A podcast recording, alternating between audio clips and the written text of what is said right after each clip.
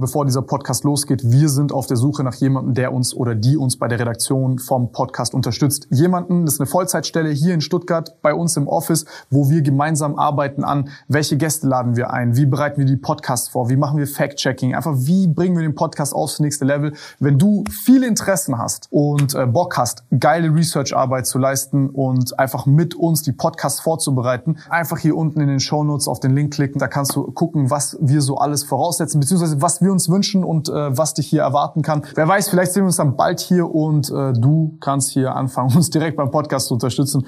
Deswegen einfach hier kurz Pause machen, auf den Link klicken, bewerben und wer weiß, vielleicht sehen wir uns bald. Bevor es losgeht, Freunde, ihr findet den Podcast auch als Video auf YouTube. Der Link ist unten in der Beschreibung.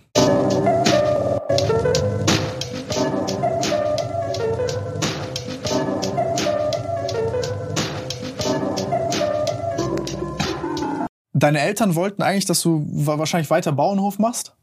Dann hast du äh, was IT-mäßiges und Supply Chain studiert und hast dann mit äh, Runtastic für 220 Millionen verkauft. Genau, das ist die Schnellversion. In der Realität war das natürlich alles ein bisschen länger und anders, aber ich bin am Bauernhof groß geworden.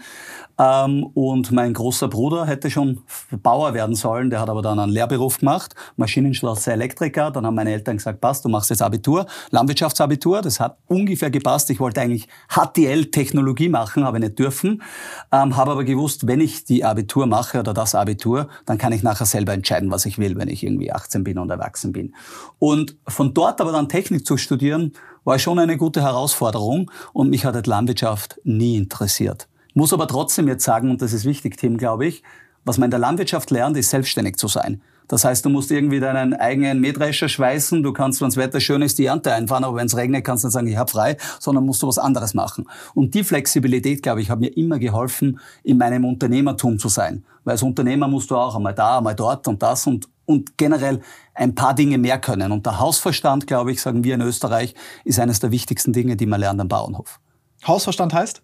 Hausverstand heißt einfach ein bisschen schnell rechnen können, wenn wer sagt, okay, so und so schaut das Business aus und du sagst, geht sich das ungefähr aus? Ah, so. Und, ja, genau, so. Aber Gute Heuristiken. Ja, aber dass du schon weißt, wo stehst du. Und umgekehrt, wenn jetzt wer sagt, okay, die Lampe ist kaputt, wie wechsle ich die Lampe? Und wenn die Steckdose kaputt ist, dann weiß ich mit dem Schraubenzieher, ich drehe nach links, du es raus, du die Sicherung raus, Erdungskabel runter, da, da, da, und in zehn Minuten ist erledigt. Das ist für mich guter Hausverstand. Sehr gut. Ja. Und so auch im Unternehmen.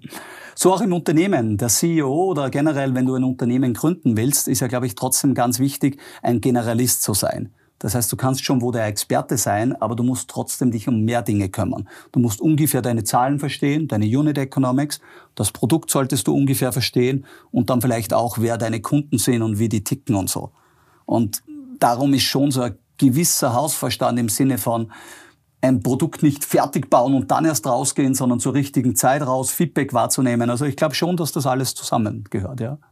Wie würdest du das beschreiben bei dir? Weil wir haben, als wir gerade oben gesprochen haben, das fand ich so angenehm bei dir ist, ähm, du bist in dieser ganzen Zeit du selbst geblieben und du hast dich auch, wie soll ich sagen, also dein Unternehmen ist ja wahrscheinlich eine, eine, eine, so eine Extension von dir selbst. Und häufig glaube ich, wenn Leute jetzt dieses Gründen mitbekommen, wie mache ich mich selbstständig, dann haben die so ein Idealbild von, wie wäre ich jetzt als perfekter Unternehmer und kehren so ihre eigene Persönlichkeit so ein bisschen unter den Tisch. Ähm, und wie hast du das mit dein, also was sind so deine Blindspots, was sind, was sind deine Stärken, was sind deine Schwächen, wie hast du mhm. dich organisiert, wie hast du dein Team aufgebaut? Also so vor allem im Gründerkreis, ja. wie, wie, wie kann man sich das da vorstellen? Schau her, ich glaube, wir haben irgendwo ein bisschen Glück gehabt. Wir haben zu viert gegründet. Das hat irgendwie Nach- und Vorteile mit sich gebracht. Ähm, es war immer ganz klar, dass ich für Produkte und sozusagen für, für als CEO verantwortlich bin und meine Gründerkollegen gar nicht dieses Ego Gott sei Dank hatten und sagen, sie wollen CEO sein. Ich war auf jeder Bühne, ich habe überall verkauft, ich habe überall über Rantastic und alles gesprochen. Mir hat das aber auch Spaß gemacht und ich war immer der beste Produktnutzer selber. Das heißt, ich bin bei Rantastic in der Früh laufen gegangen, vier Handys drauf, überall die Fehler gefunden, sofort rein zu die Programmierer, wie machen wir das, wie fixen wir das. Parallel haben wir meine Kollegen geholfen, wir haben zwei Techniker gehabt, der René und der Christian brillante Techniker. Ich habe fünf Jahre mit denen studiert. Ich war so mittelmäßig und die waren 1-0 Notenschnitt. Die waren Weltklasse. Im Programmieren, nicht im Produktbauen. Und dann haben wir noch einen gehabt, der war für mm. Finanzen zuständig und Förderanträge, der hat relativ gut schreiben können, Finanzen und so ein bisschen die Zahlen da alles in ein schönes Excel reinbaut, was da alles war. Und so waren wir eigentlich ein sehr geiles Team, ohne es wahrscheinlich gut gewusst zu haben am Anfang. Und wir haben am Anfang, wir wussten es nicht besser. Es hat das Wort Startup noch gar nicht gegeben, 2009 in Österreich. Wir haben am Anfang eine E-Mail-Adresse gehabt, ceo at runtastic.com, die haben wir alle vier bekommen. Ich habe gar gewusst, wer ist er oder was ist ein CEO. Das war einfach, wir haben das gegründet. Und es war aber trotzdem am Anfang nicht so leicht. Wir hätten Geld gesucht damals, 150.000 Euro. Alle haben gewusst, warum das nicht funktionieren wird. Nie wird wer mit einem Smartphone laufen gehen. Never ever. Das macht null Sinn. Macht was Gescheites. Nein, so ein Blödsinn. Und, und, und. Aber trotzdem die Sturheit und die Naivität waren unsere zwei größten Freunde. Wir haben am Wochenende dann gearbeitet. Ich habe mit 25 Jahren an der Fachhochschule unterrichtet und habe die Berufsbegleitenden, die 35 im Schnitt waren, zu Unternehmertum unterrichtet. Aber es waren 80 Euro für 45 Minuten das ganze Wochenende durch und wir haben das Geld genommen, um unsere ersten Mitarbeiter zu bezahlen. Und das heißt, man lernt auch, mit Geld umzugehen. Die ersten 18 Monate 0 Euro Gehalt, danach äh, 1000 Euro brutto, die nächsten zwei, also drei Jahre war es einmal ein hartes Leben. Aber das Gute ist, und das ist immer ein schönes Zitat, was ich auch sage, wenn du kein Geld hast, kannst du auch keinen Blödsinn machen, sondern kannst eh nur arbeiten. Und das ist auch ein Vorteil in der kannst Zeit. Kannst du Zeit verschwenden. Genau, dann kannst du nicht irgendwie unterwegs sein und lässig sein, sondern be at home uh, or be at work. Und so hat sich das entwickelt und natürlich hast du auch eine Vorbildwirkung. Weil wenn du viel da bist, viel arbeitest und du jetzt nicht einen auf groß und irgendwas machst, sondern hands-on, wie ticken deine Mitarbeiter? Du bist ein Team und du sitzt miteinander am Essentisch. Also das ist schon alles so, wir sind schnell gewachsen. Wir haben, ja, wir haben nach sechs Jahren verkauft um 220 Millionen. Wir haben kein Geld aufgenommen. Wir sind von vier auf 230 oder 250 Mitarbeiter ähm, aus 41 Nationen. Also wir waren wirklich krass. Aber wir sind auch nach 18 Monaten Cashflow positiv worden und haben irgendwie nach drei Jahren, keine Ahnung, ich glaube 12 Millionen Umsatz und dreieinhalb, vier Millionen EBITDA gemacht. Also da haben auch die Zahlen gestimmt. Nach wie vielen Jahren? Ja, nach vier Jahren. Solid. Ja, ja, ja, sind schon krass gewachsen. Und saftiger Profit auch. Saftiger Profit. Eigentlich hätte man es, wenn ich jetzt wieder gründen würde, hätte man das Geld noch besser investieren können im Wachstum. Aber wir haben das alles erst lernen müssen. First-Time-Founder. Also wir haben sicher einige Fehler am Weg auch gemacht, aber ich glaube, die haben uns nie aufgehalten, sondern wir waren immer motiviert und uh, let's do it, let's do it, let's do it crazy. Also da gibt es so viele interessante Sachen gerade zu fragen. Was gibt's so für, was hast du für persönliche Schwierigkeiten äh, in diesem ganzen Weg? Also wo du vielleicht dich gefragt hast, ah, passe ich hier rein? Kann ich das überhaupt? Ich kenne das von mir selber. Ich habe so ja. typisch dieses Imposter-Syndrom, denke immer, ich bin Blender. Denke, ich passe irgendwo nicht rein oder dann zum Beispiel Excel-Tabellen oder so, um Gottes Willen, da kannst du mich jagen mit oder ja, irgendwelche ja, Termine zu machen, um Gottes Willen. Aber Gute Frage. Also bei mir war es sicherlich Selbstvertrauen im Sinne von, wo gehöre ich in meinem Leben hin. Ne? Mhm. Ich habe irgendwie so fünf Jahre Landwirtschaftsschule gemacht. Das ist dort schon losgegangen. Ich war dort im Internat und ich habe irgendwie damals so Autoposter aufgehängt und alle anderen haben Traktorenposter gehabt. Ich war einfach total fehl am Platz. Bin oh. da irgendwie in der letzten Reihe gesessen und der Vortragende oder der Lehrer hat gesagt, Schwantner, was machen Sie da? Und ich habe gesagt, müssen Sie meine Eltern fragen. Ähm, habe aber gewusst, ich muss trotzdem durchkommen. Ich muss Dinge lernen, die mich null interessieren. Ich habe 300 Pflanzen auf Latein gelernt. Äh, Gänseblümchen, Bellis perennis gehört zu den Gräsern Poacen und all das. Und das war schon eine taffe Zeit.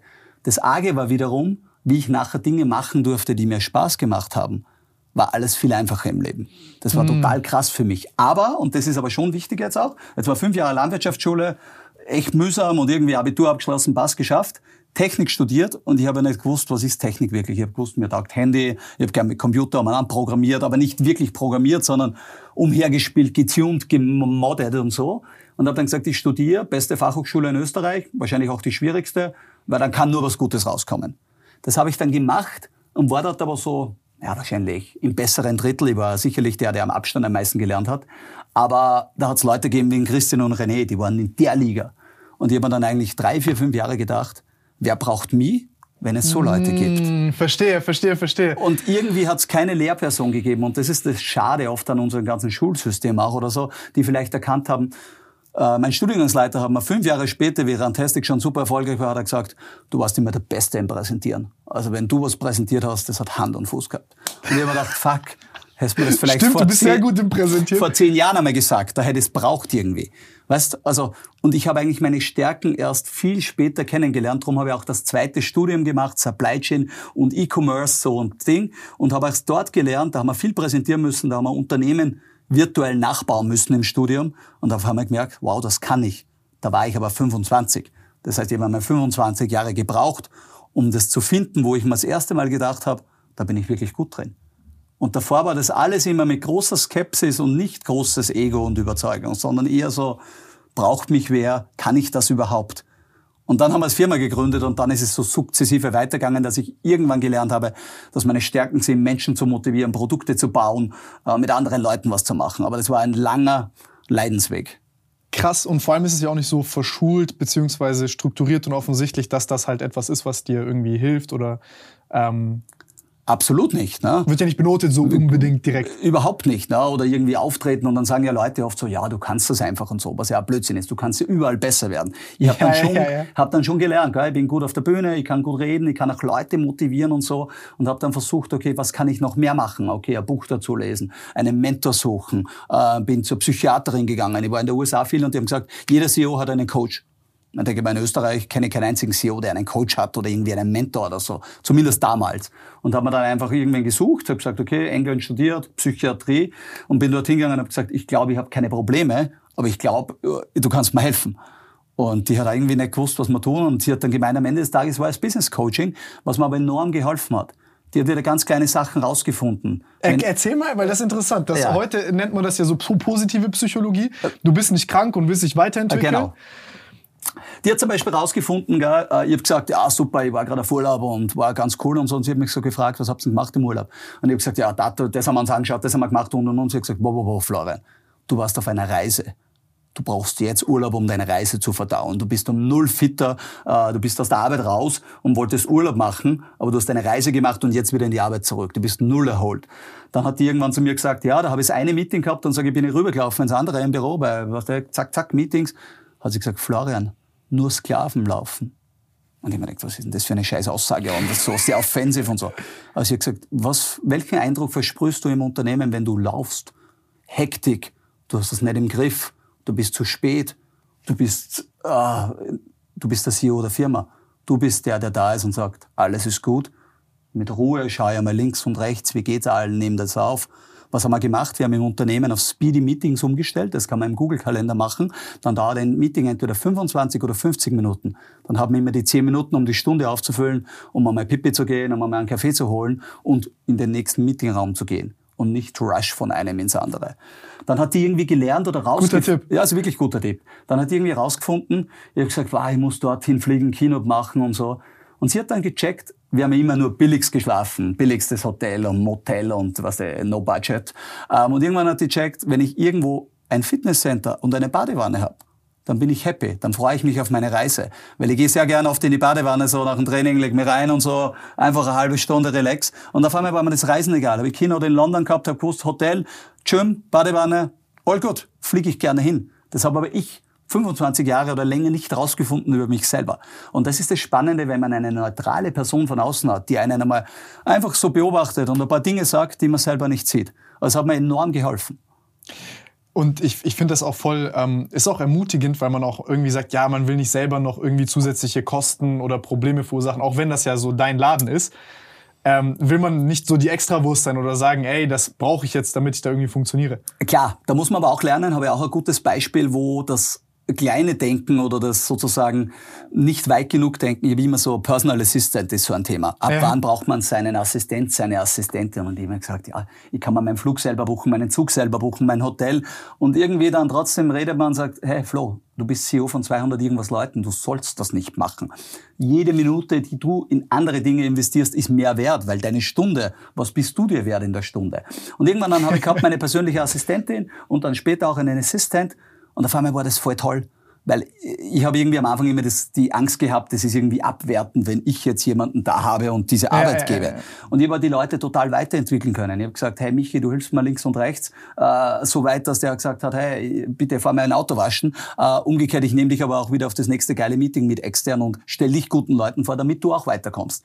Und ich glaube, diese Berufsbezeichnung, dass man so irgendwie Personal Assistant to the CEO oder was auch immer ist, so Vorstandsassistent, ist ein extrem geiler Beruf, weil man unglaublich viel lernt. Man hat totale Transparenz, man sieht voll viel, man ist in geile Meetings dabei und man kommt richtig weit. Also ist viel, viel anerkannter, wie ich das damals geglaubt hätte. Und auf einmal ist es mir selber auch viel besser gegangen, weil meine Assistentin hat gewusst, hey du Flo, wichtiger Kunde, morgen Geburtstag, E-Mail ist schon vorbereitet, ähm, bla bla bla, schick das hin, da ist Geschenk für deine Mama hat Geburtstag und so. Also einfach so Dinge outsourcen, die man gerne vergisst und wir alle kennen das. Ne? So, uh, und das war einfach geil. Und die hat schon gewusst, hey, Meeting, der kommt, so heißt seine Frau, das sind seine Kinder, das ist ein bisschen übertrieben jetzt, aber weißt du, so ein bisschen Kontext-Awareness schaffen, was du selber gar nicht kannst, ähm, war das eine gute Lebenserfahrung, die ich lange gebraucht habe, um sie zu verstehen.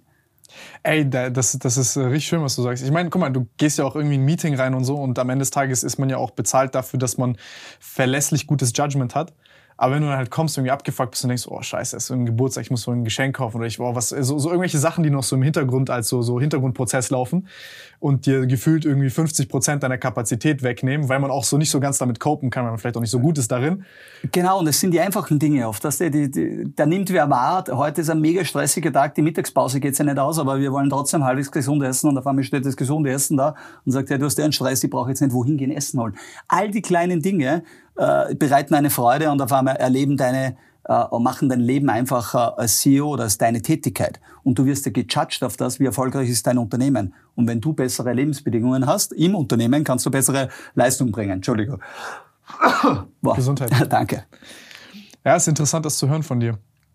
Ähm, wie würdest du, wie würdest du das ähm, Gibt es, gab es so Phasen, wo du gesagt hast, ey, scheiße, ich habe keine Ahnung, wo ich hier so richtig hingehöre? Oder Phasen, wo du sagst, ey, da, ich meine, ihr habt das zehn Jahre gemacht? Oder? Ja, Nein? genau. Also ich war so zehn Jahre dabei und das Unternehmen gibt's ja immer noch, aber wir haben nach sechs Jahren an Adidas verkauft.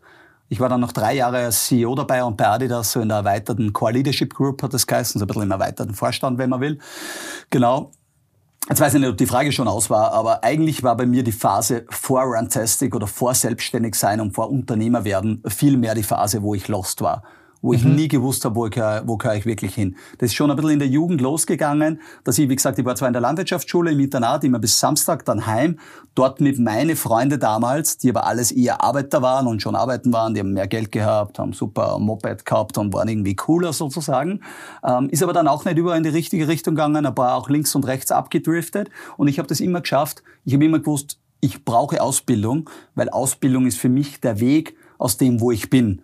Und wir haben wir sind drei Kinder, alles gut, tolle Kindheit gehabt, aber halt nie viel gehabt. Ne? Es war trotzdem immer ein knappes Leben ne? mit Bauernhof und und und.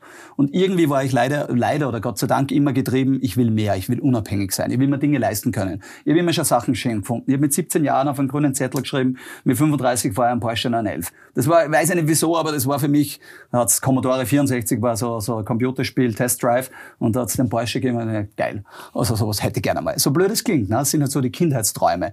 Aber für mich waren die halt immer danach. Äh, Ey, das, das ja. ist halt so. Ich meine, ja, ja. ich respektiere auch Leute, die sagen, die sind motiviert, weil sie irgendwie äh, eine Frau haben wollen mit großen Brüsten. Und wenn sie das motiviert und sie krasse Leistungen bringen, dann ist äh, so es daran. jeder für sich zu seinem Lebenszeitpunkt die, die Dinge suchen auch und so. Das habe ich auch mit dem Trainieren angefangen zum Beispiel. Genau, ne? genau. War das bei dir auch, sich ja dann mit der Zeit. rumgeschubst worden und warst ein bisschen genau. schmächtiger und so. Und genau, Training war auch immer schon. Bei mir ist Training auch irgendwie mit 15, 16 losgegangen, komplett ohne irgendwas. Aber es ist dann ein Habit geworden und ich habe irgendwie gewusst, ich bin performanter. Und mir hat es irgendwie taugt einfach, irgendwo Leistung abzurufen, ohne jetzt, ich habe mir damals nie so gemessen großartig, aber es war trotzdem, und ein Gedanke war, auch im Studium, immer den steinigeren und härteren Weg zu gehen. Und ich habe mir gedacht, irgendwann kommt der Outcome, wo ich was dafür bekomme. Und ich glaube, das machen viele Menschen falsch. Die gehen zwar mal drei Wochen den steinigen Weg oder zwei Monate und glauben dann der Reward, also die, der, es kommt alles zurück. Aber das dauert oft halt Jahre. Na, ich habe eigentlich fünf Jahre Landwirtschaftsschule, war aber Abitur, check. So mit Studium. Studium eins super wichtig, aber Studium eins, Studium zwei, da ist eigentlich erst gefunden, wo bin ich gut drin. Habe aber dann die Leute vom Einser gekannt, die gut programmieren haben können, vom Zweier, den Finanzler, die Firma gebaut und dann x Jahre Firma und dann Riesenreward. Alles hundertmal zurückbekommen. Und das, glaube ich, ist das Leben auch ein bisschen, dass man schon kontinuierlich, wenn wir kontinuierlich die extra Meile gehen, dann werden wir irgendwo erfolgreich sein. Und das glaube ich schon sehr stark. Da habe ich jetzt eine Frage. Und zwar, wenn du jetzt nach vor allem heutigen Gesichtspunkten versucht man ja alles so ein bisschen zu verformeln. Wir haben ja gerade über, vorhin auch über den Podcast gesprochen. Wie mache ich meine erste Million oder wie mache ich das? Wie mache ich das? Und dann versucht man immer so diesen einen perfekten, geplanten Weg zu gehen. Und wenn man jetzt so das sich angucken würde, wie Leute dann sagen, ey, dann hast du ja eigentlich alles falsch gemacht. Ja, das stimmt, ja. Weil du gehst die Extrameile, du machst es nicht effizient genau. und so weiter und so fort. Ähm, also jetzt bewusst ja, so provokant. Ja, ja. Ähm, was, was, was sagst du dazu? Weil ich finde, ich finde, das ist so ein bisschen das, also für mich persönlich das Spannende ist, äh, also das, was du gerade halt beschreibst, weil du kommst, das eine ist so Landwirtschaft. Du hast ja viele verschiedene Sachen gemacht und hast ja daraus auch irgendwo extrapolieren können. Ey, ich, ob Supply Chain Management ist, ob das jetzt IT ist oder ob das jetzt zum Beispiel der Bauernhof ist, es gibt irgendwie einen Bodensatz an Dingen, die überall geltend sind. Mhm. Plus noch den Sport, den du gemacht hast. Mhm. Und ähm, da würde mich interessieren, diese Extrameile. Also wenn du das jetzt mal so ein bisschen ich glaube, dass heute sich ja Leute sehr stark ablenken lassen. Heute sind es NFTs, morgen sind es Kryptos. Also immer so, die nächste, jedes Jahr gibt es irgendwas Neues, wo du schnell ja, ja. Äh, reich werden kannst und irgendwie 80, 90 Prozent der Leute sich ablenken lassen und dann so eine Existenzkrise haben, oh, mach ich überhaupt noch das Richtige? Ja. Ich meine, da gibt's äh, sehr breite Frage, sehr gute Frage. Erstens einmal kann man mal jetzt schnell zu den NFT-Leuten und Krypto-Leuten, gibt es sicherlich einige, die in einem Jahr reich geworden sind. Aber ich glaube, es gibt ganz, ganz viele, die maximal Geld verloren haben in einem Jahr. Mhm. Ne? Und so eine schöne Quote ist, each overnight success took at least eight to ten years.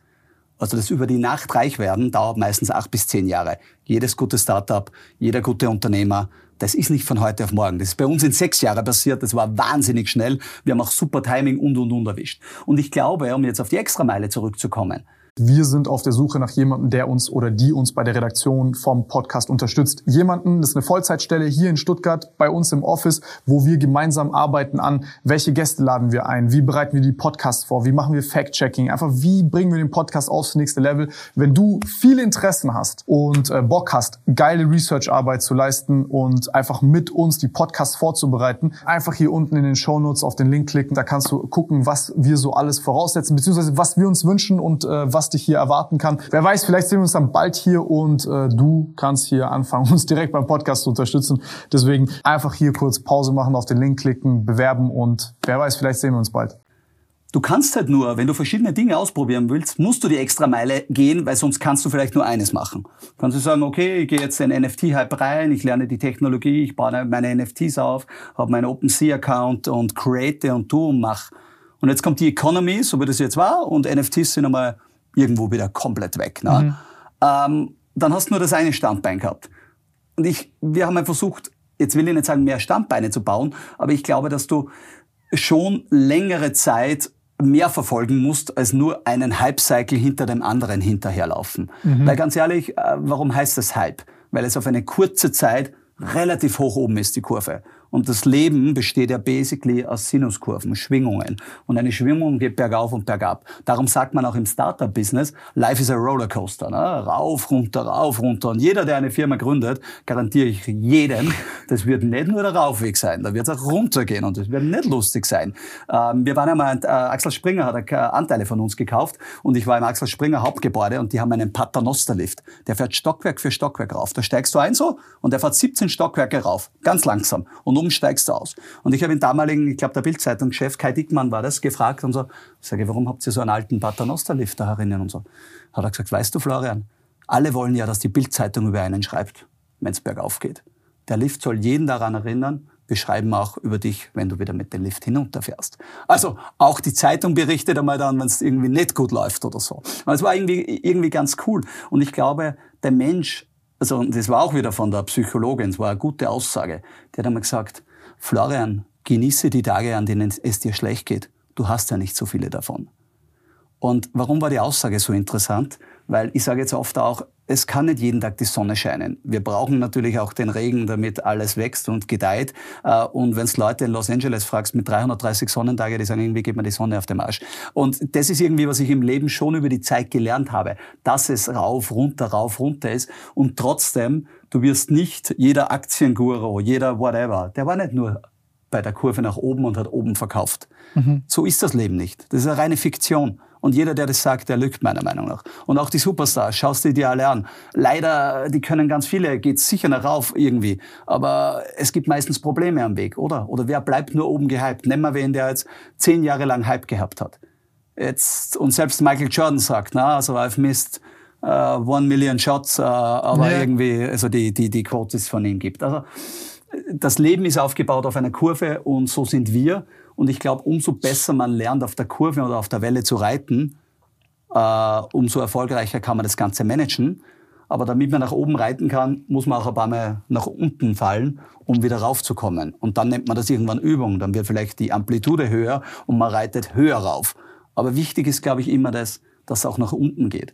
Und ein, schönes Beispiel vielleicht noch, weil bei Runtastic haben wir uns viel mit Laufen beschäftigt. Es gibt ganz viele Menschen, die sagen, ich möchte einen Marathon in meinem Leben laufen. Dann mhm. nehmen Sie sich das Ziel vor, in drei Jahren den Marathon, trainieren, laufen und, und, und. Laufen durch das Ziel, Hände in die Höhe, Serotonin, Endorphin, Dopamin, bam, bam, bam, superglückliche Menschen. Eine Stunde später depressiv. fallen in das sogenannte Marathonloch. Lehre. Lehre. Und was haben sie gemacht? Sie haben sich nie überlegt, was ist danach. Und das, glaube ich, ist im Leben auch ganz wichtig. Wenn wir jetzt alle nur sagen, Startup bauen, wir wollen um Millionen verkaufen und dann habe ich das. Auf einmal habe ich mein Startup nicht mehr, ich habe meine Firma nicht mehr, ich habe meine Leute nicht mehr. Ich bin nicht mehr der CEO. Die Zeitung sagt nicht mehr, hey, Florian Schwabner. Wie war das bei dir?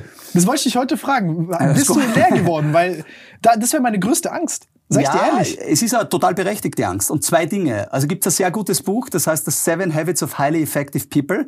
Ähm, da geht es darum, um so sieben Habits und äh, Leadership-Themen. Und eines der sieben Dinge heißt Start with the end in mind. Überleg dir jetzt schon, wo das Ziel ist. Also wenn du ein Haus baust, überleg dir, wie das Haus ausschaut. So, du Kannst du das immer? Nein, kann ich nicht immer, absolut nicht. Aber bei Runtastic hatte ich ungefähr die Zeit dazu.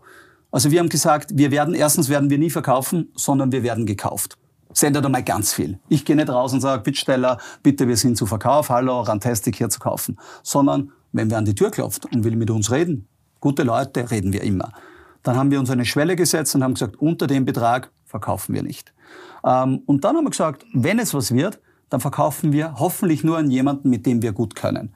Und damals bei Adidas war das Eric Littke unter anderem, der war der CMO, äh, ein Amerikaner und ich habe wirklich gut mit denen können. Und wir haben da, bevor wir den Deal gemacht haben, noch wirklich Handschlag gemacht und haben gesagt, wir schauen, dass das jetzt drei Jahre funktioniert. So, das sind die besten Deals, oder nicht?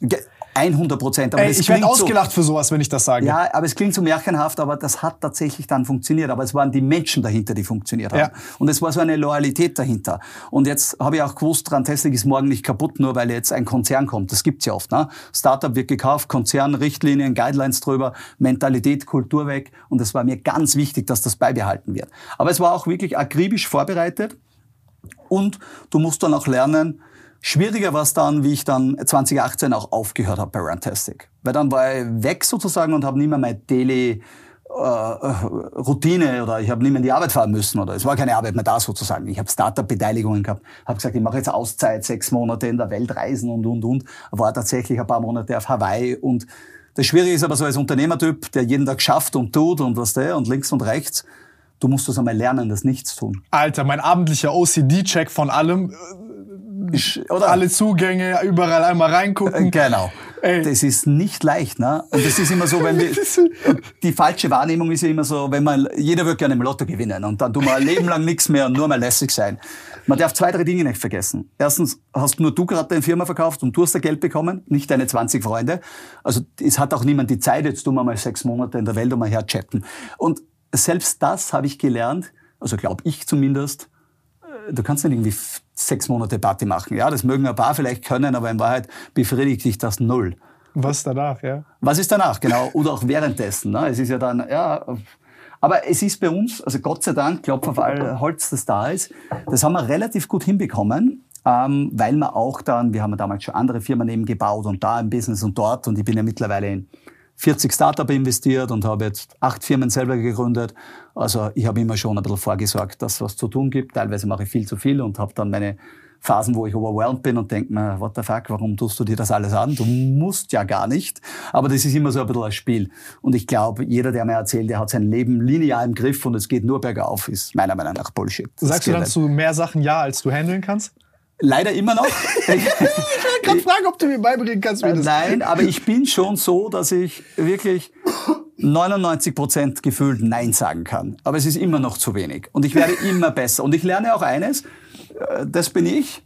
Und wenn ein neues Projekt reinkommt, dann sage ich, okay, du musst zuerst eines rausgeben. Wie im Kleidungskasten. Wenn du ein neues T-Shirt kaufst, altes wegwerfen, weil ich werfe überhaupt nichts weg. Ich habe irgendwie Kleidung von den letzten fünf Jahren. So und alles ist drin und denke mir, boah, das habe ich nur einmal angehabt, das hat irgendwie 60 Euro gekostet, na, das lasse ich noch drinnen hängen, ich ziehe es nie wieder an. Aber, und im Leben, glaube ich, ist auch so, wenn ein neues Projekt kommt, und da werde ich besser. Ich werde auch besser im Nein sagen. Und äh, es geht mir gut dabei, aber immer noch nicht gut genug. Das ist so richtig witzig. Meine Freundin ist da so, die sagt so, ey, ich habe dich erlebt, wie du irgendwie sagst, Viertelmillion machen wir so und so in fünf Minuten und dann steht die vor mir und sagt, ey, ich zeig dir diesen Pulli, sollen wir den weghauen oder nicht? Und du denkst dann über länger nach ja, ja, genau. als über die anderen. Genau, aber ich bin eins zu eins genau der gleiche. Weißt? Über die Kleinigkeiten oft und so auch bei mir, dann fragt irgendwer, das, das, sag ich, keine Ahnung. Große Entscheidung, bauen wir die Firma? Ja, let's do it. Ja, ja, let's build the company. Ja, ja. Das, das, ist, das ist äh, witzig.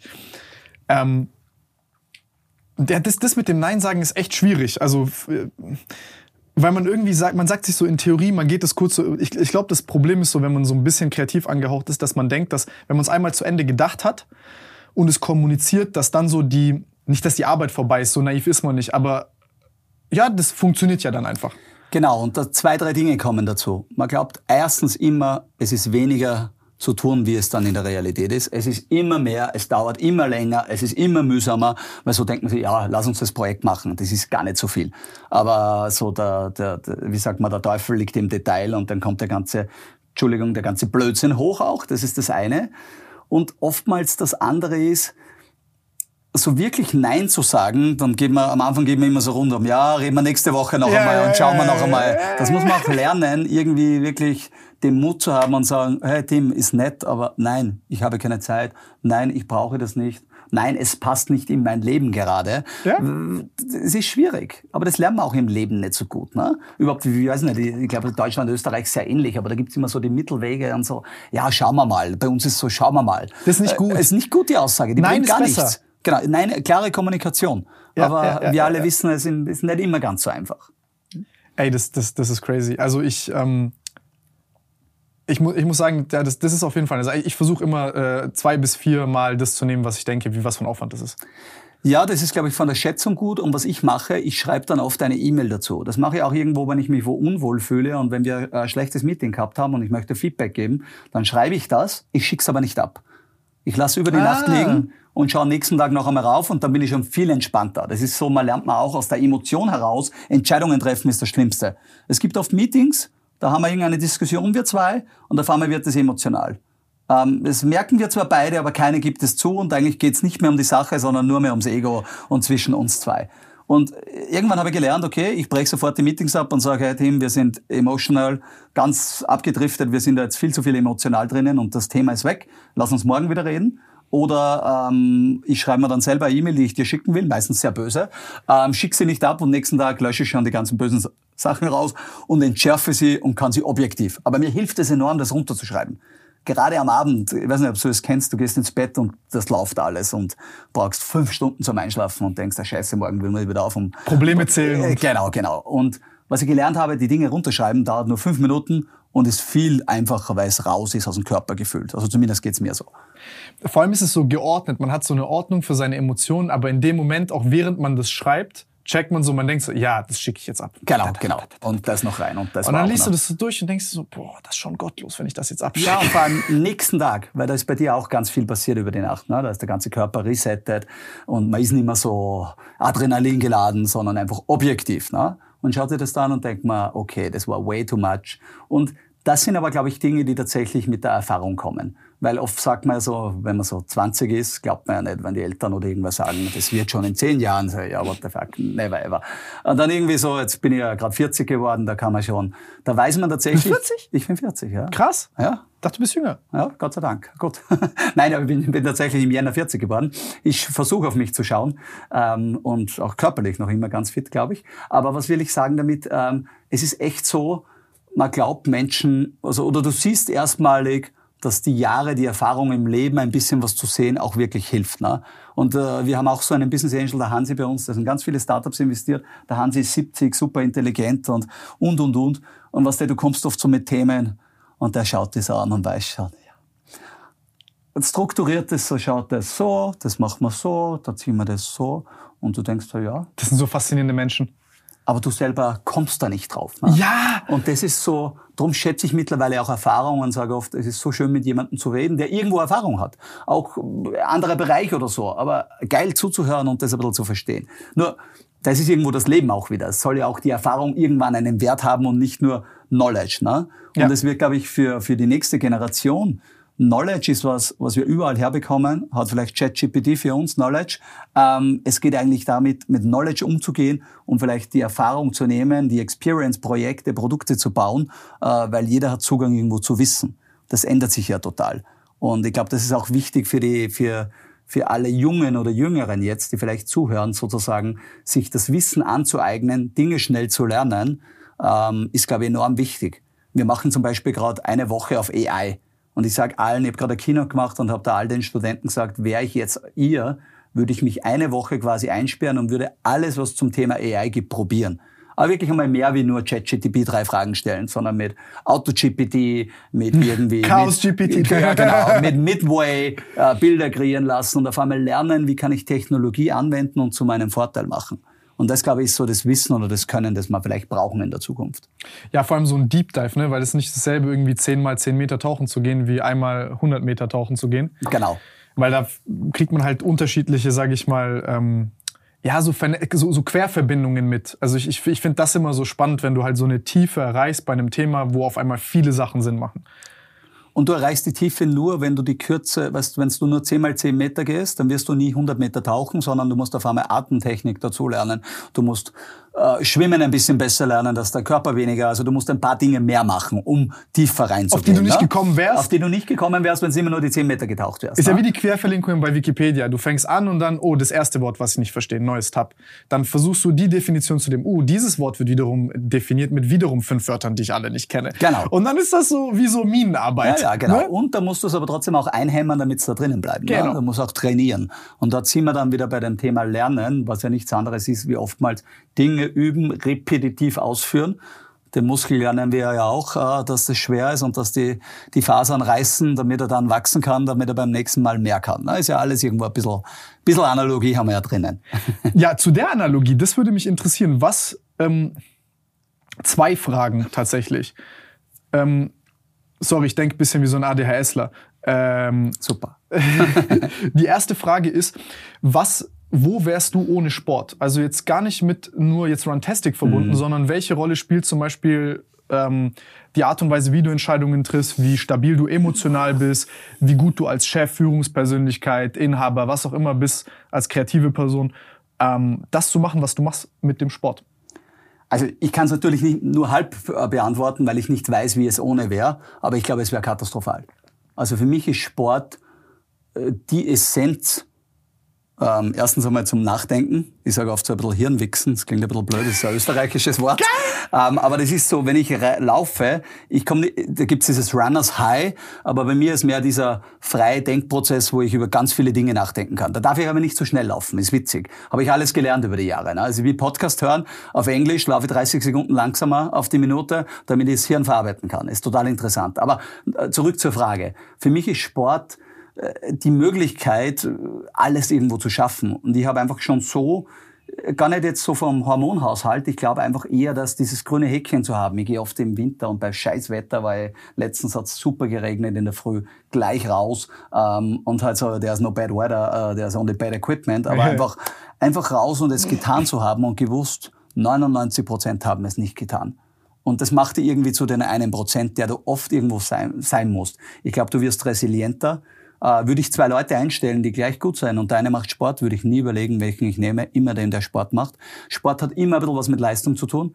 Äh, Ja, viele- aufpassen, dass nicht gecancelt wird. Ja, ja, klar, aber immer Aber es genauso. com competitive, ähm, irgendwo auch, und jetzt könnte man rüberschwenken zum Longevity-Bereich, so länger leben, bin dann in zwei Firmen investiert und ich glaube jetzt sehr stark daran, äh, dass einfach Sport die, die Lebensgrundlage dafür ist, auch länger gut leben zu können. Mein Papa ist irgendwie so 72, ich kann mit Papa acht Stunden Skifahren gehen ohne Pause.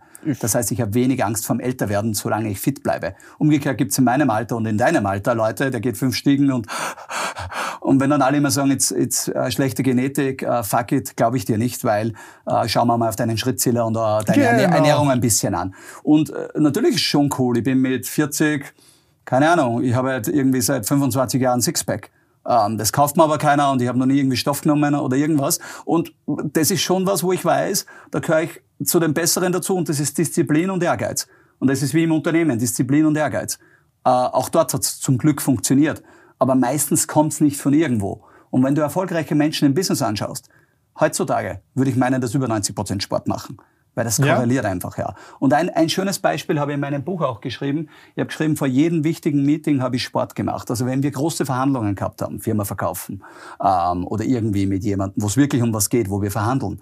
Ich war, sind wir Berlin geflogen, ich war in der Früh um 6 Uhr schon laufen. Ich habe den, ich hab den Sauerstoff drin gehabt, ich war fit, ich habe meine Push-Ups gemacht, ich bin so da gestanden und nicht irgendwie so müde beim ersten Kaffee gegenüber. Die waren oft noch irgendwie im Schlafanzug im Kopf und wir waren da. Und das ist natürlich in der Meetingqualität bist du viel mehr Winner. Und darum ist Sport Geil. ein Lebenselixier. Also ich bin so ein Kombi aus, ich laufen gehen, nie lang, immer 10 Kilometer maximal.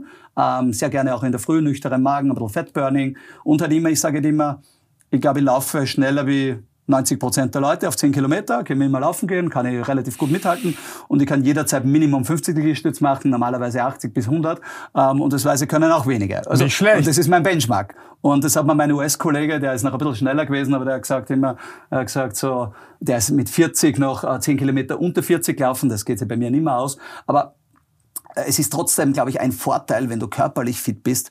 Körperliche und geistige Fitness korrelieren. Das ist ein Miteinander. Und darum ist der Sport für mich unabdinglich. Ich habe mit Fußballspielen angefangen, immer Kreisliga. Ähm, aber auch dort lernst du Mannschaftssport, lernst du mit Kollegen gemeinsam zum Training zu gehen. Es sind so viele Grunddisziplinen, die du später im Leben brauchst, dass ich glaube, dass das einen enormen Wert hat. Und dann mit Rantastic, es war natürlich auch unser Business-Lebenselixier. Und ich hätte nicht auf die Bühne gehen können mit der Chick in der Goschen sozusagen und mit der Bierwampen und hat gesagt, hey, bitte alle Rantastic runterladen und laufen gehen. Ich meine, äh, äh, Role, Role Model oder Leading by Example gehört irgendwann auch dazu. Und Gott sei Dank war Sport immer ein Teil meiner Investments und die neue Liegestütz-App geht auch wieder in die Richtung. Also ich habe jetzt die letzten 63 Tage, glaube ich, fast 5000 Liegestütz gemacht. Also alles gut. Und das geht. Da gibt's keinen Excuse. Was der?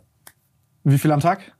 100 äh, bis 200, so 200 am Tag meistens. Ja. Ladet euch runter, ist verlinkt und dann, äh, wie viele Liegestütze am Tag? 100 Stück soll jeder machen? Egal, wie man es aufteilt? Äh, genau, das wäre gut, dorthin zu kommen. Es gibt einen Trainingsplan, dass man theoretisch dorthin kommt, dass man 100 auf einmal schafft. Das schaffen aber nur die wenigsten, da muss man sehr diszipliniert sein. Aber zum Beispiel mein Gründerkollege, der René, hat nie im Leben Liegestütz gemacht und schafft jetzt 75 bis 80 auf einen Satz. Und das in zwei Monaten. Also bin ich echt wow. wow. Ist wirklich wow. Ja, Liegestütz ist auch eine Übung, ist ein bisschen Technik, aber ist Repetitions und Wiederholungen. Und das Geile ist, du trainierst halt wirklich Core, Oberbereich, ich meine, Bizeps, Trizeps und brauchst kein Equipment, kannst überall machen. Ich habe heute im Zug beim Herfahren tatsächlich 50 Liegestütze am WC hinten gemacht. Also nicht am WC, aber vor dem WC. Im Zug? Im Zug, ja. ich habe, ich glaube, ich glaube, bei mir war ungefähr immer so bei 150 auf einmal Sense. Ja gut, das ist aber jeder, bist du in der, in der Champions League ganz oben dabei. Jetzt ja, nicht ja, mehr, ja. aber... Jetzt nicht mehr, aber ja, ja. Jetzt ich war so 125 war mein Rekord. Ja, krass, okay, das, das, das ist heftig. Aber ich habe auch, ich habe das also einmal spontan rausgepumpt, um zu gucken. Also ich habe da nie Was jetzt geht? mit System. Ja, genau. ja. Ich auch sehr wenig. Und dann ist immer, wie sauber macht man dann wirklich die letzten, aber Aber geil, das sind so banale Sachen, die einen dann motivieren und sagt, ja geil, ich will jetzt darin besser werden, so, ne? Ja, natürlich. Und ich meine, es hat ja ein paar Benefits auch. Du schaust dann definitiv meistens besser aus, wenn du Sport machst. Also ist, ist kein Nachteil. Ähm, ich glaube, jede Verletzung, die du hast, kannst du besser kompensieren, wenn du sportlich bist, weil Eine deine Muskeln, dein Körper stärker ist. Ähm, und es hat sich ja auch gedreht. Jeder Manager, der heute fortfliegt, hat Laufschuhe im Koffer dabei. Das ist einfach irgendwo en vogue geworden und Gott sei Dank. Und Gott sei Dank schaut die Jugend, ich meine, das ist einer der, glaube ich, wenigen Vorteile von Instagram, TikTok und Co., dass auch die Selbstdarstellung wichtiger geworden ist und dass man sagen, hey, essen wir ein bisschen sauberer, gehen wir nicht irgendwie äh, dauernd Fastfood, Blödsinn essen und schauen ein bisschen auf unseren Körper. Wir haben nur einen davon vergessen ganz viele Menschen. Stimmt. Nee, ich finde das voll die erfrischende Perspektive, weil ähm, normalerweise dann so, ja, nee, lieber noch ein bisschen mehr arbeiten, Sport ist nicht so wichtig, bla bla. Und das ja auch, sage ich mal. Das stimmt im Managerleben leider oft sehr oft, genau. Was wir viel gemacht haben bei Runtastic gemeinsam, wir sind immer Runch hat das Kasten, Running Lunch hat es viel gegeben, wo die Leute miteinander laufen gegangen sind. Und ich war dann bei Mark Zuckerberg, wir waren bei Facebook ähm, 2016, hätte ich gesagt, 2017, 2016. Und die machen Walking Meetings, habe ich vorher noch nie gesehen. Mark Zuckerberg hat fast jedes Executive Meeting im Gehen gemacht. Eine Stunde spazieren gehen.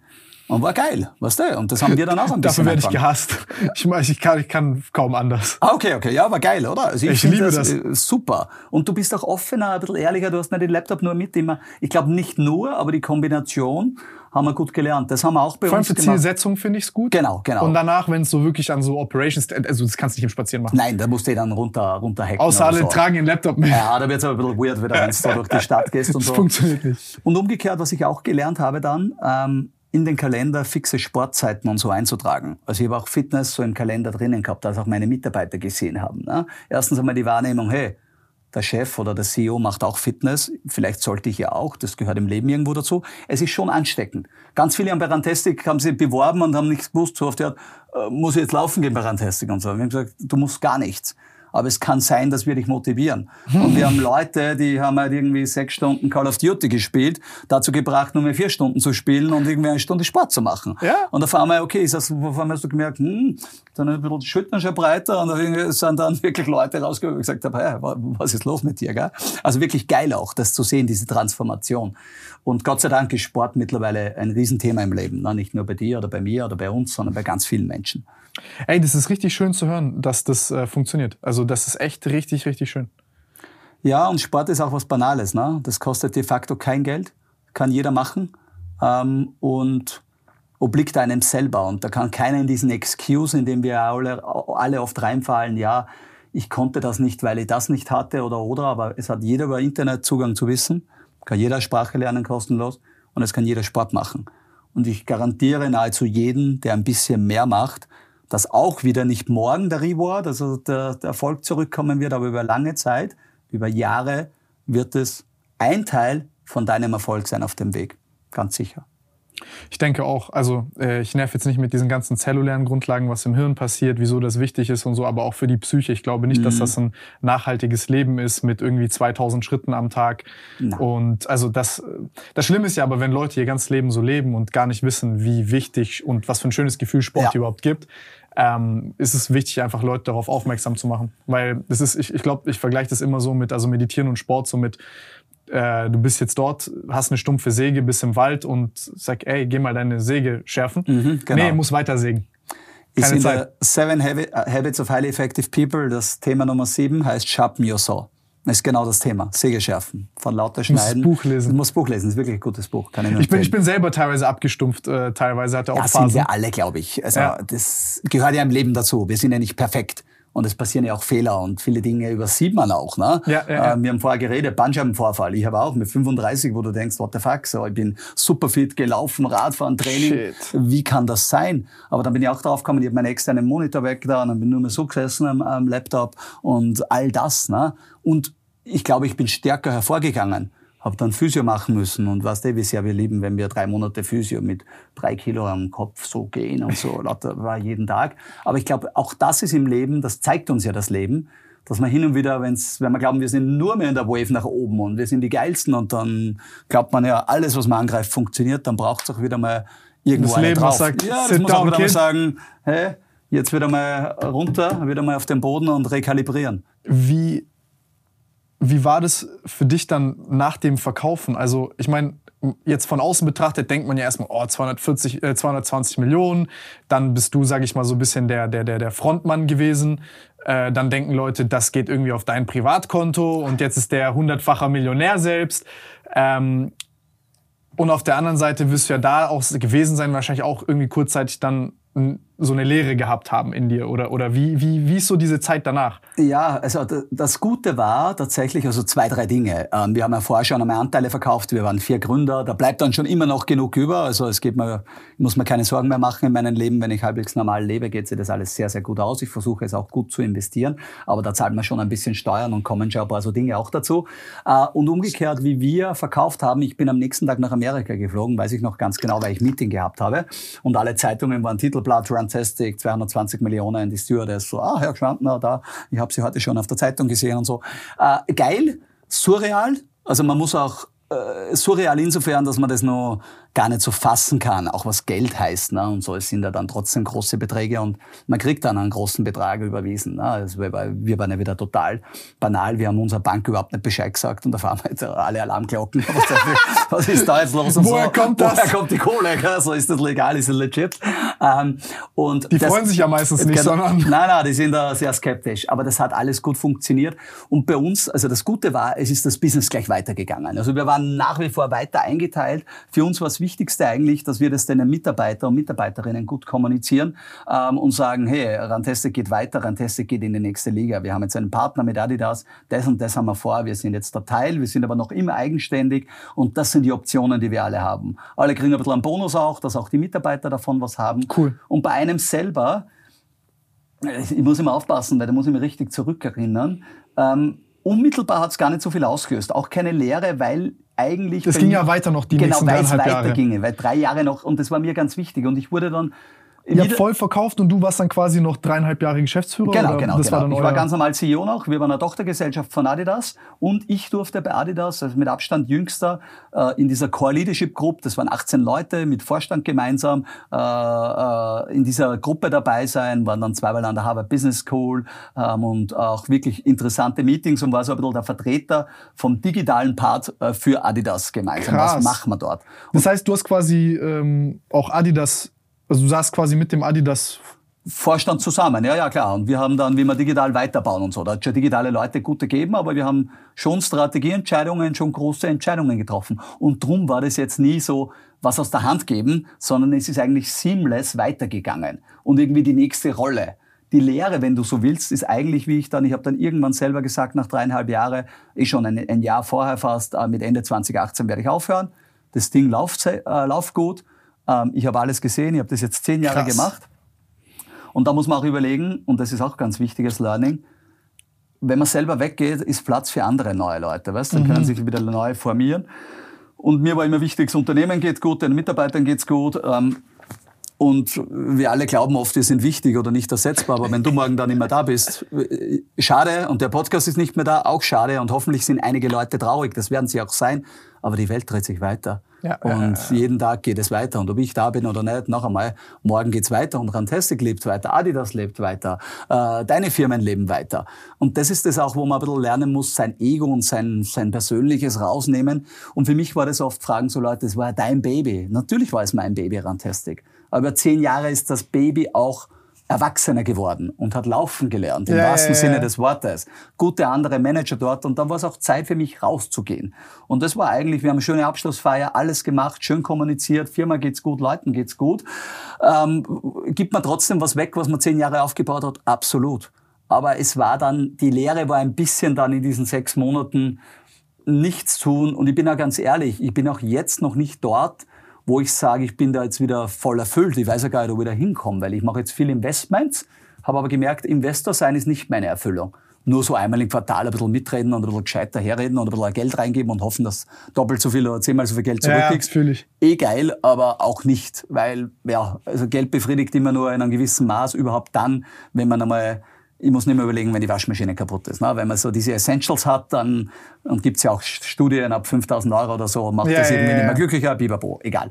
Aber eher das so, was ist dein Sinn, was ist dein Zweck? Und ich habe mit, dann haben wir Tractive haben wir ja gegründet, da machen wir GPS-Tracking für Hunde und Katzen, sind wir Weltmarktführer, hat schon 200 Mitarbeiter, funktioniert super, tollen CEO, macht der Michi einen guten Job.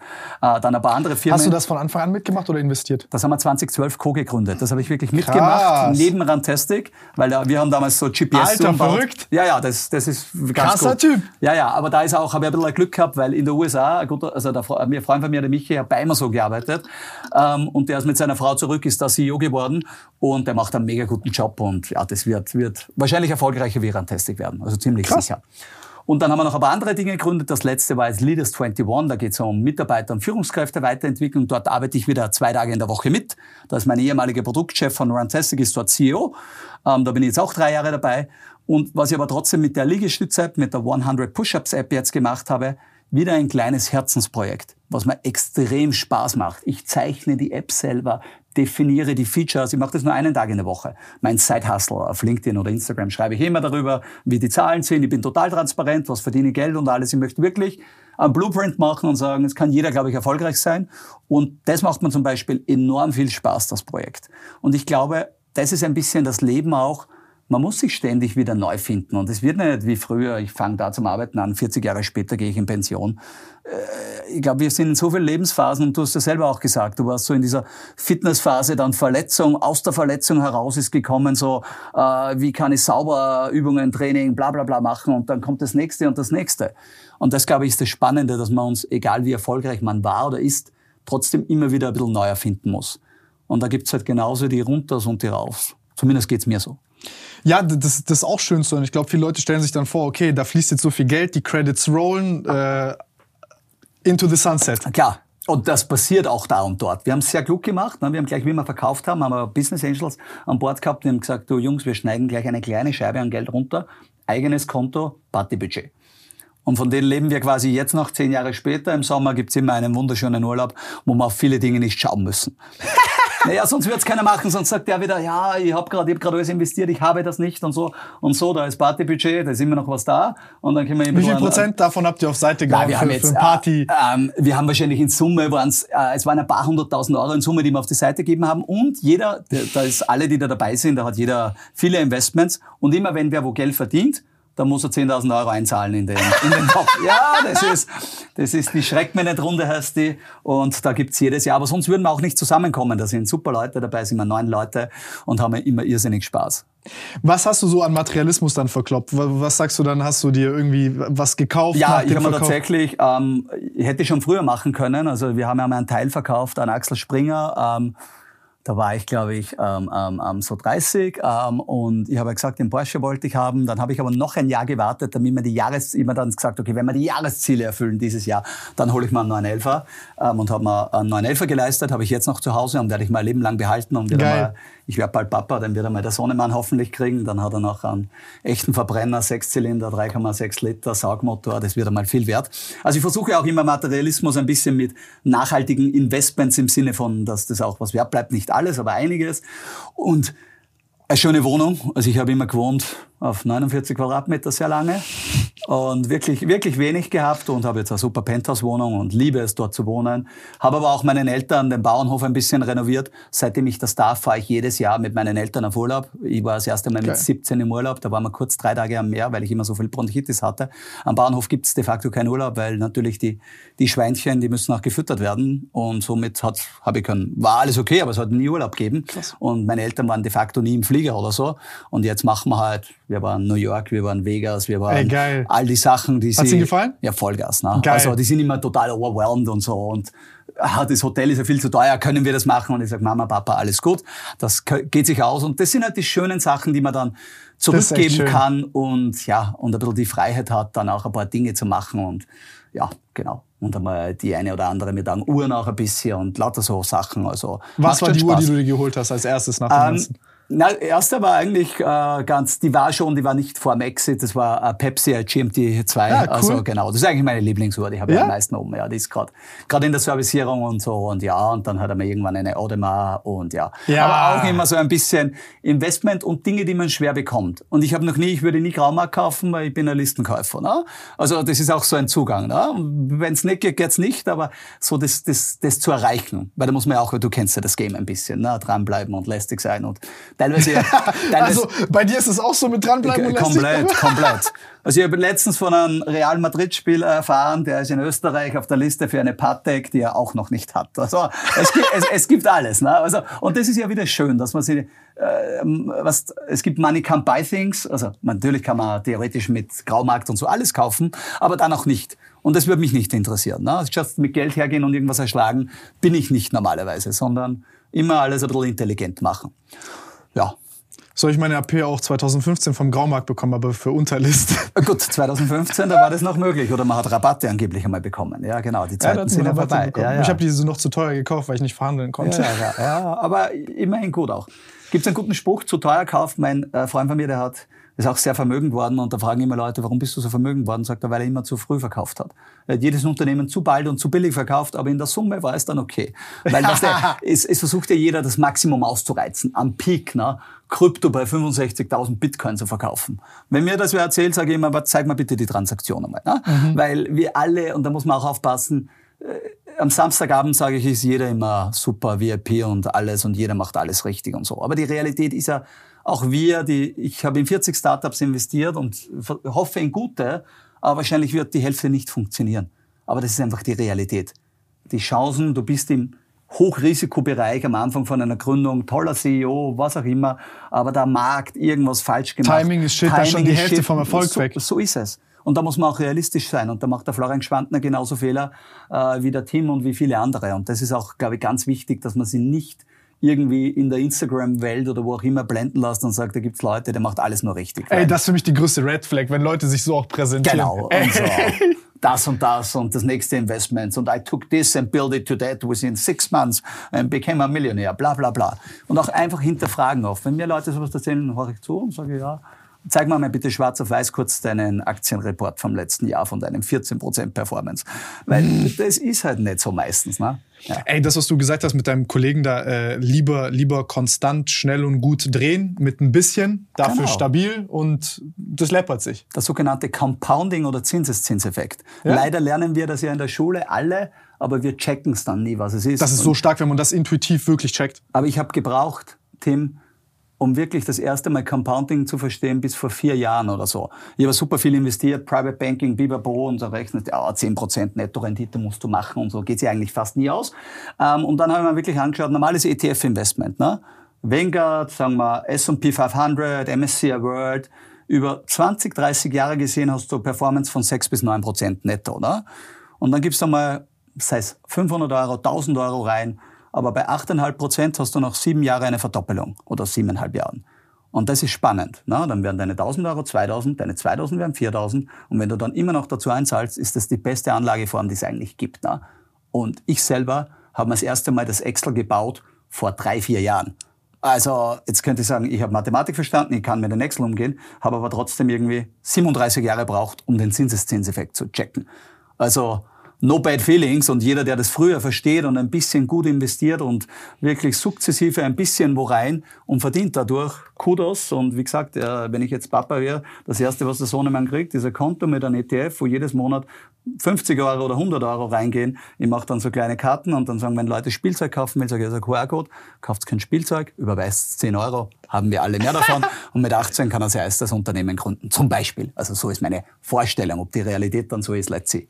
Geil, aber ich meine, du hast äh, die Phase 1 gemacht. Viele checken, ich glaube, mehr checken Zinseszins, aber haben halt nicht das Geld dann dafür. Also klar, stimmt. Ja, ja, genau. Man kann das auch jetzt mit 10, 100, 500 Euro, 1000 ja, ja, Euro und so, klar. aber... Ja, ja, das stimmt schon. Ich sag mal so, siebenstellig ist der Zinseszins dann nochmal eindrucksvoller. Das macht noch einmal mehr Sinn, ja. Auf alle Fälle, genau. Krass. Ähm, wie war, wie war das, als du dann bei Adidas reingelaufen bist in so ein Vorstandsmeeting? Also das muss doch auch einschüchternd sein. Ähm, ja und nein. Ähm, ja, es ist einschüchternd, genau. Man ist dann sehr reserviert, ein bisschen nervös und mm, gar nicht so, was bei Rantastic über zehn Jahre oder über sieben Jahre kennst deine Leute, machst All-Hands-Meeting, hunderte Leute und ja, bla bla bla. Wie benehme ich mich jetzt? Genau, und dort auf einmal Town Hall, ein paar tausend Leute da. Ich habe immer vor ein paar tausend Leute auch gut präsentieren können, das macht mir wenig aus. Habe ich gelernt über die Zeit, Nervosität abzulegen, ein paar Tricks angewandt. Ähm, aber dort ist natürlich was anderes, weil jetzt gekauft, der Pressure ist high. Und ich war eigentlich am Anfang viel zu nervös, bis dass ich dann gelernt habe, ähm, dort sitzen nur Menschen. Und dann habe ich gelernt, okay, die machen dort, finde ich, mehr Fehler, wie wir machen. Und dann ist dort wie eine Position, wo ich mir gedacht habe, wie kann, die, wie kann diese Person in dieser Position sein? Das macht überhaupt keinen Sinn. Was für eine Position so ungefähr? Ja, schon so SVP, Senior Vice President. Das ist eines unter Management, unter Vorstand und so. Und ich glaube, das ist in jedem Großunternehmen. Da geht es jetzt nicht um Adidas oder irgendwas. Also mhm. jedes Großunternehmen sind Leute in Positionen, wo sie nicht hingehören. Aber da gibt es Politik, Seilschaften und, und, und. Woran und, merkst du das, dass du sagst, da gehört jemand nicht naja, hin? Naja, zum Beispiel im App-Bereich oder so oder Hardware, also Sportuhrenbereich und so, wenn Produkte gebaut werden, wo du einfach mit Hausverstand, so sind wir wieder beim Hausverstand, merkst, dass das Produkt absolut keinen Sinn macht.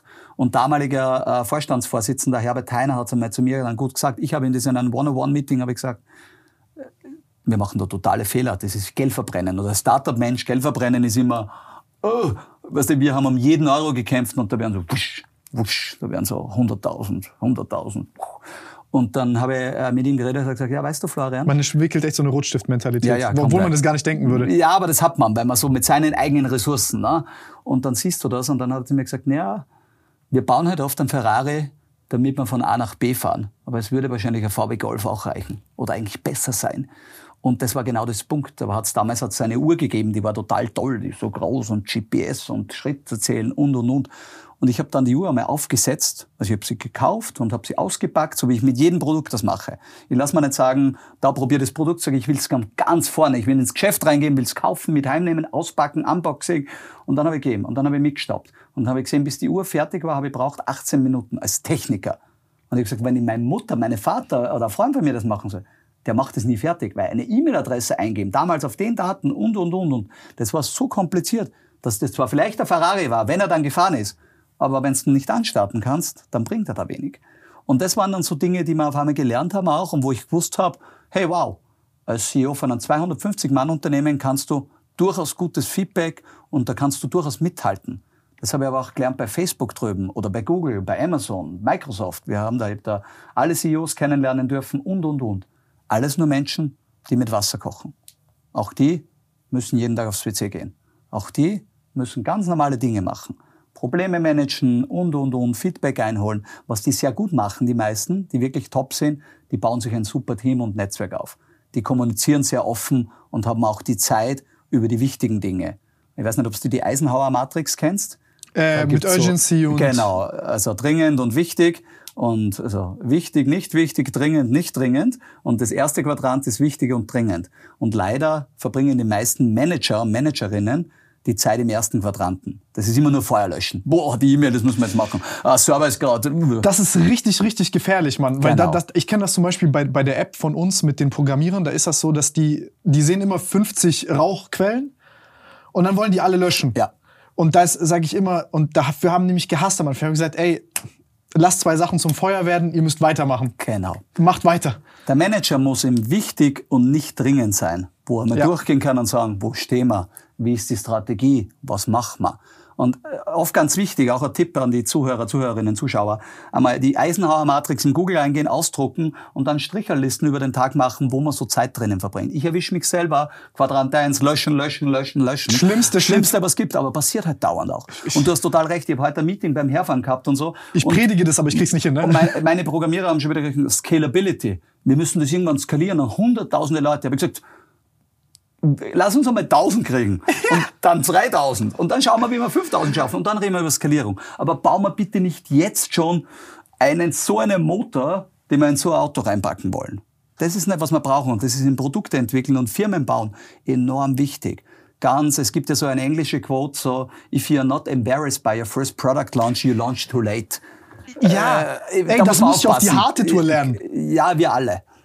Und es ist immer ein bisschen, du kannst nicht mit irgendwas rausgehen, ein bisschen Qualität, wenn dein Name dahinter steht und, und, und, braucht es auch.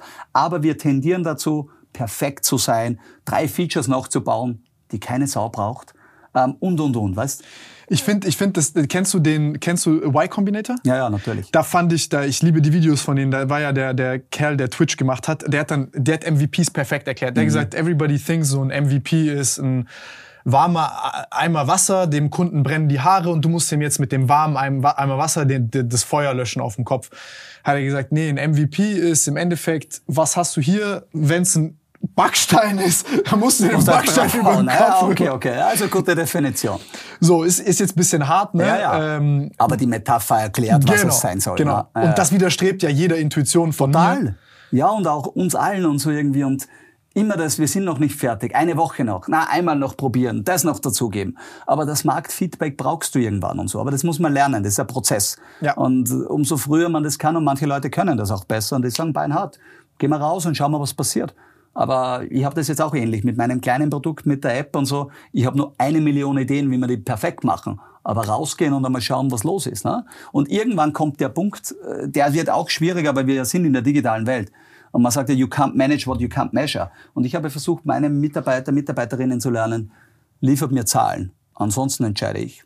Ich bin der CEO und dann sage ich, wir machen so. Wenn du mir Zahlen lieferst und sagst, das funktioniert besser, der grüne Knopf konvertiert besser wie der rote, dann wir gehen für das, was du sagst. Zahlen können Dinge entscheiden. Wir haben 1,4 Milliarden E-Mails ausgeschickt im Jahr. Es war total essentiell, wie die Headline ausschaut. Wir haben drei, also äh, wie sagt man Headlines, drei Überschriften äh, für die E-Mail immer getestet an 10.000 Leute und haben innerhalb von 10 Minuten gewusst, welche funktioniert besser. Wir haben rausgefunden, am Sonntag die E-Mail um 10 Uhr hat viel besser funktioniert als wie um 8 Uhr oder um 12 Uhr. Und diese Kleinigkeiten machen natürlich bei hunderte Millionen von E-Mails richtig viel Geld. Dann wieder den zweiten Compound. Genau, da ist der zweite Compound sozusagen. Wenn du der dann, noch tiefer liegen wäre fast. Der ist, der ist Minimum so wichtig. Und das sind halt so die Dinge, die muss man auch lernen und darum ist auch oft gut, um wieder auf Microsoft, Google und so zurückzukommen, was die schon gut können, die bauen sich schon gute Leute und ein gutes Netzwerk rundum. Sind alles keine Wunderwutzis und alle Menschen relativ ähnlich, auch bei Adidas und überall, die auch in gute Positionen, teilweise falsch besetzt, in jedem großen Unternehmen.